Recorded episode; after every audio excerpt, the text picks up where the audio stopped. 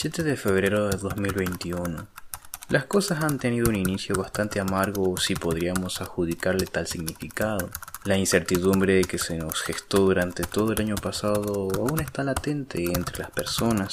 La desconfianza de un mandatario que pisa sus propios talones y niega sus propias afirmaciones el miedo que abraza y ya empieza a estrangular los cuellos de los jefes y de las jefas de todas las familias. El temor de un boletín oficial emitido por cadena nacional con un título Regresa nuevamente la cuarentena.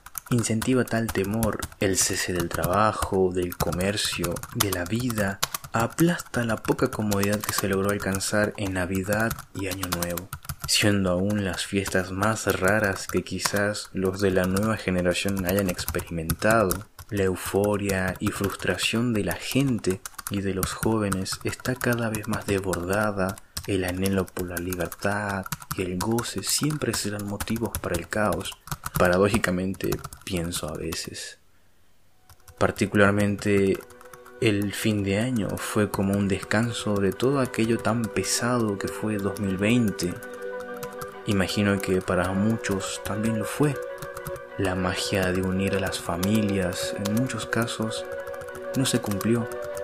Fin de año fue como para muchos tener nueve años y experimentar por primera vez que la vainilla, ese elemento esencial de repostería que siempre en toda heladera está presente, nos engaña y persuade con exquisito aroma, pero nos muestra una aplastante verdad Fin de año representó para muchos quizás un anhelado momento para cerrar ya de una vez por todas 2020, pero termina siendo el momento más amargo del año, lleno de bronca, miedo, angustia, depresión.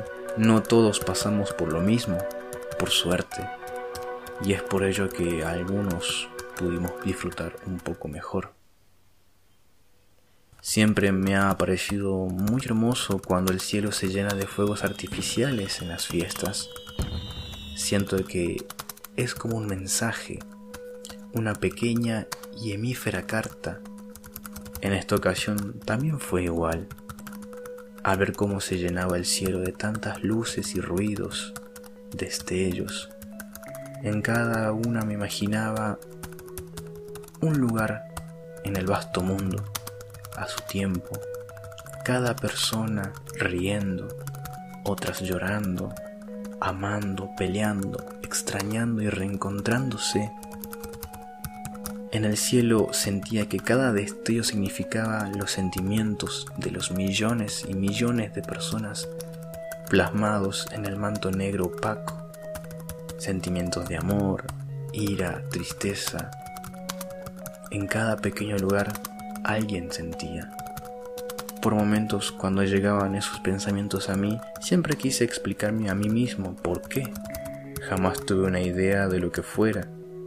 No quiero una explicación psicológica entendida desde la razón y la objetividad, porque muchos de nosotros, y relativamente el ser humano mismo, siente que hay algo más allá de sí mismo, de todo esto que hace que nos sientamos así, que nos percibamos así. Hace poco vi la película Soul de Pixar y allí fue donde pude identificarme con el concepto de la misma, el alma.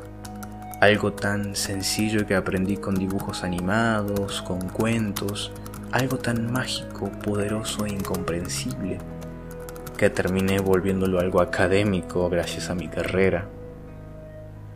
Soy una persona que cree que todos estamos conectados por algo mucho más grande que nuestra mente y nuestro sistema nervioso, sino algo como un cosmos, un cúmulo de energías, sentimientos, algo que nos hace eternos.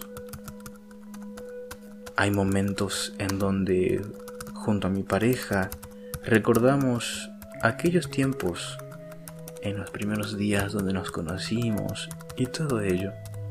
Y siempre llegué a la misma duda. ¿Por qué ella? ¿Por qué desde el momento que la vi sentía que la conocía? Creo que somos seres duales, cuerpo y alma. que son nuestros dos medios para existir y no caer en la desintegración del existir. Suele pasar que a veces terminan, terminas conociendo a una persona que sientes que ya la has conocido en algún momento, pero no lo recuerdas. O haber estado en algún sitio. Pienso que todo ello es el resultado de una reencarnación y no visto desde un aspecto religioso, no, sino desde algo mucho más grande, incomprensible, inimaginable. Así me siento esos días de fin de año. Son infinidades de posibilidades que pueden estar ocurriendo mientras trato de imaginarlas todas. Y así como toda luz que se inició de la nada iluminando el cielo negro, así de la nada también se extinguió. Regresándome a las preocupaciones terrenales, mirar la mesa llena de comida me hace pensar, ¿cuántos años más estará así? Ese pensamiento me lo llevó el comentario que mi tío hizo en la mesa, cuando nos mostraba una foto de un amigo de trabajo pasando las fiestas en su casa en Bolivia con una taza de mate cocido y un poco de pan, debido a un toque de queda muy estricto llevado a cabo como medida para frenar los contagios del COVID-19.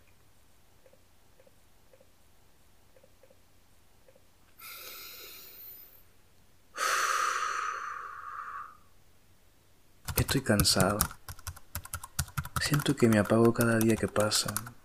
Mi personalidad me permite sobrellevar muchas cosas, pero por dentro mío cuando miro hacia el cielo, cuando estaba en la mesa, extraño a mi mamá, a mi padre y a mis hermanos. Hay momentos donde pongo audio sleep y suena Like Stone y me dejo llevar por las sombras hacia el abismo. No se puede estar bien siempre. Y eso está bien. Lo que está mal es prolongar lo demás. Sentirme así me hace creer, ¿será que ya soy un adulto? Durante mucho tiempo fui y sigo siendo una persona muy observadora. Cuando era chico podía ver en los rostros de los adultos su pena, su cansancio. Y aún así seguir adelante.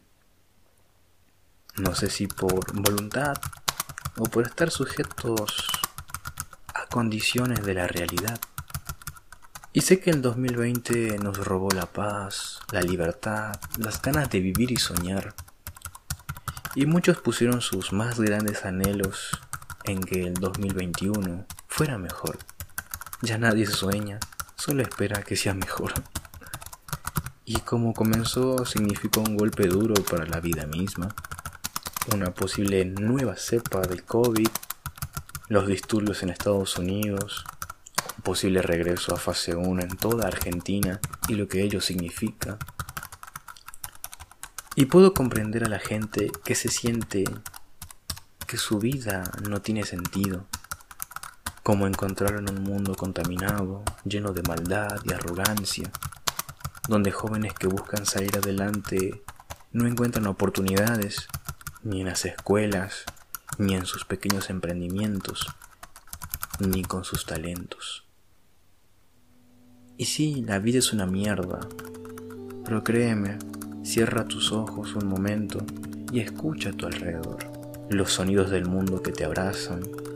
Dime si te gustaría dejar de oírlos de ver las mañanas después de un amanecer jugando los videojuegos o después de una gira o las mañanas cálidas y bellas cuando sales a ese trabajo que tanto odias pero que ese amanecer te roba una sonrisa o el calor del té, del café en los días fríos de las bellísimas sensaciones de llegar a casa después de un día lluvioso y ver las gotas empañar el vidrio de tu auto mientras vas por la calle llevando a tu hijo a la escuela, o de cuando se te eriza la piel en el momento en el que tu pareja te abraza y susurra por tu oído suavemente, invitándote a hacer el amor, o dejar de sentir el cariño de los peluditos que acaricias en las calles y que deseas llevártelos a tu casa.